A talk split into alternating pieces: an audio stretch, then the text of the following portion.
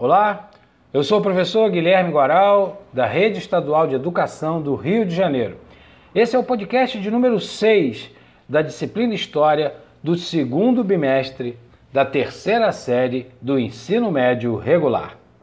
Para falar com vocês sobre algumas questões relativas à diferença entre comunismo e socialismo. É aí que nós vamos começar a nossa conversa. O que é comunismo e o que é socialismo? Comunismo é um sistema de governo onde toda a produção, todos os meios de produção pertencem ao governo.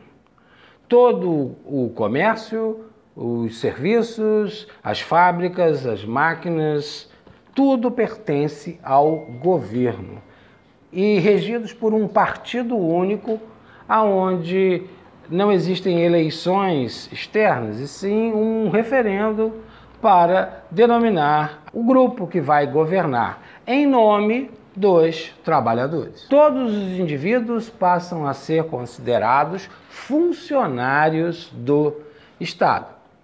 E o Estado tem que garantir para esses indivíduos saúde, educação, emprego, moradia, alimentação. No regime comunista, existe também a repressão aos opositores e também é, a possibilidade de mandar prender, exilar e muitos desapareceram também sob esse regime. O comunismo, portanto, é um sistema antidemocrático. Garante avanços sociais, mas dentro dessa chave não democrática.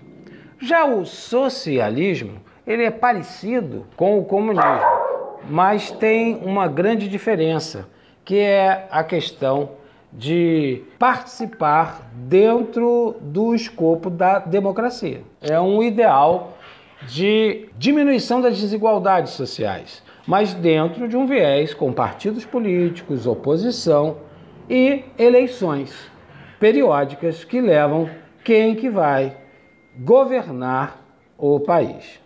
Bem, aqui terminamos esse podcast.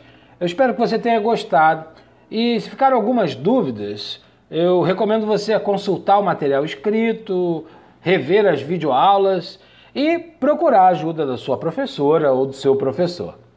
Grande abraço e até o nosso próximo encontro. Valeu!